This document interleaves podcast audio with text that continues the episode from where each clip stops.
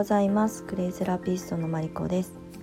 9月15日朝のスタンド FM を配信します。このチャンネルはクレイセラピストという生き方をテーマにクレイの魅力そして可能性、えー、さらには私のゆるゆるしたオーガニックライフをお届けするチャンネルです、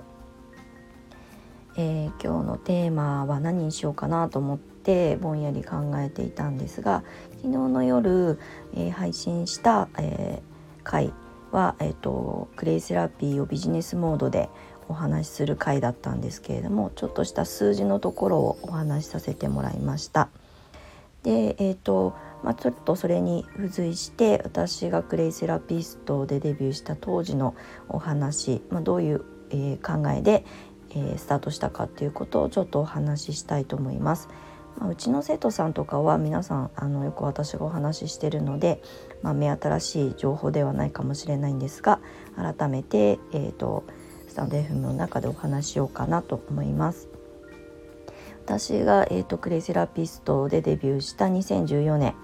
えー、今から6年前は、えーと、とその当時東京都内に住んでまして、えー、クレイパック専門サロンっていう風にわざわざ、えー、看板を掲げてやっているサロンさんはほぼなかったと思います。まあ、地方に行くと、まあ、クレイパックをメインに、えーと、活動されてた方はいなくはなかったんですが、えーとまあ、新しい切り口で、えーとクレイパックの専門サロンという形でやってる方はほぼ皆無だったと思います。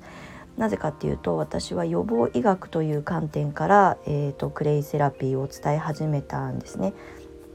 でもともと私自身がアレルギーとかアトピーとかを持ってて、まあ、ステロイドを使ってたものをやめたりとかっていうあの、まあ、ベースがあるので、まあ、スキンケアっていうところ、まあ、要するに皮膚の、ま、改善だったりとかっていうことにはもちろん知識があった上で、えー、サポートするということはあの、まあ、お客様に提案するという形で、えーと、携わってはいたんですが私の根源根幹にあるものは予防医学というところに、えーと、重きがありました。なぜかというとやっぱりこう薬に頼って生きてたあの時期とか時代が長かったのでそうならないためにはどうすればいいんだろう薬に頼らなくても自分の体は本来自分で治せる自己治癒力で元に戻せるはずなのにっていうところに私はすごくあの問題視していたので予防医学という観点からあの切り口にしてクレイセラピーをスタートしました。なので今もおそらくあんまりクレイセラピーを予防医学だっていうふうに伝えて発信されてる方は私が知る限りではあまりいないかなっていうふうに思います。で私自身がこのクレイセラピーを学んだ当初も、まあ、今もまだまだ学び続けてるんですけれども、えーとまあ、ミネラルがどういうふうに働くのか何でそれが必要なのかっていうところにすごく興味を持ちました。で、えーと、サロンをやり始めるといろんな、えーと、おすすめ商材を紹介されるんですね周りの人から。で、まあ、サロンやってるんだったらこういうのは使わないとかっていうことでいろいろお話をいただくんですがうんとなんかそのクレイセラピーとうと紐付けて本当に今の時代に生きる現代人に必要なのかっていう視点でもうそれは今もういらないんじゃない？他にね差別化できるものたくさんあるじゃないって思うものに関しては全てあのはっきりとお断りをするという、まあ、基本的に私自身が興味を持たないものに対しては全く反応を示さないタイプなので、えーとまあ、そういう観点でものを選んだりとかしてった中で結構まあ、あの栄養素の勉強をするきっかけができたりとか、えーと、それがまあ私が考えてた予防医学にまあ役に立つし、えーと、おすすめしやすいものというふうに、まあ、私の中でジャッジが下ったというところで、まあ、取り扱うものを徐々に決めていったんですがやっぱりそこのベースは全て予防医学でした。で今も生徒さんたちには、えーと、クレイセラピーの対処療法的な使い方がメインで、えーと、カリキュラムは進んでいくんですけれども私はその手前で普段から、えーと、クレイを使うことでこういうことが体に起きるよこういうふうにしておけば大きな病気になりにくいよとか、まあ、もしその症状が出たとしても自分の自己注力で、えー、と元に戻すことができるんだよ。それが全て予防医学につながるんだよということをお話をさせてもらっています。で私たちの体に必要なミネラルっていうのはもう数パーセント3%から4%しか必要とされていないんですがその4%が枯渇してしまう現代人はえーと、ともとの自己治癒力を高めるために私たちの体はいろんな機能が同時に働いてるんですけれどもその機能の、えー、機能が、えーと、低下してしまう、えーと瞬時に働かなくなってしまったりとかあのどんなにいいものを入れてもそれを体の中に働かせてくれなかったりとかとにかく私たちの機能的なところを低下させてしまうのがミネラル不足っていうふうにもう分かっているんですね。なので、まあ、もちろん口から入れるミネラルもあのとても大事ですけどなかなか吸収されにくいっていうのもあと体の中で作り出せない成分なのでやっぱり外から入れるしかないという時に私は、まあ、もちろん口から入れるミネラルも大事です。それは何がいいとかこっちが必要だ必要じゃないとかっていう観点ではなくバランスで入れられるものはどこからでも入れた方がいいと思うので口から入れるものあとはやっぱり経皮吸収ですねあの私たちの肌っていうのは一番こう人間の体の中で大きな臓器っていうふうに言われているのでその臓器から吸収させる、えー、方がいいんですね。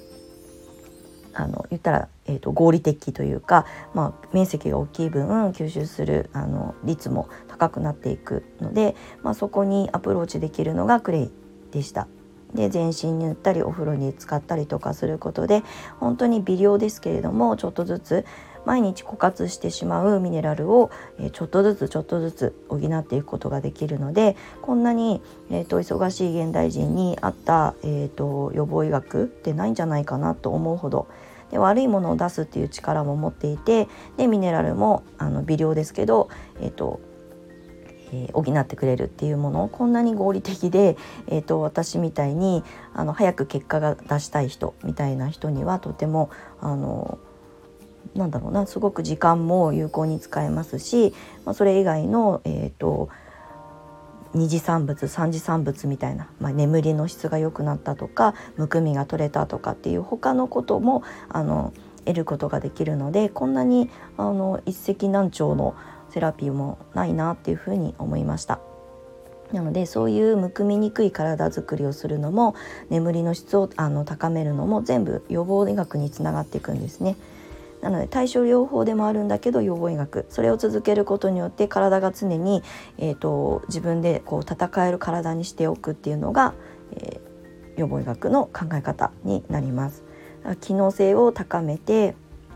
えーと、自分の、えー、体に起きた症状だったりを自分で解消していく、まあ、薬に頼らないという、まあ、生き方が叶うんじゃないかなっていうふうに思っていたので私のクレイセラピーは予防というキーワードで、ずっとやり続けてきています。なので余計その数字的なところこれからまあどういう業界というかどういう市場が伸びていく、まあ、そういう市場が大きくなるの条件は何なのかっていうとやっぱり今回コロナのことがあってうんとマスクは、まあ、結局まあねあまりこう効果がないよっていうことも、えー、厚生労働省が出していますし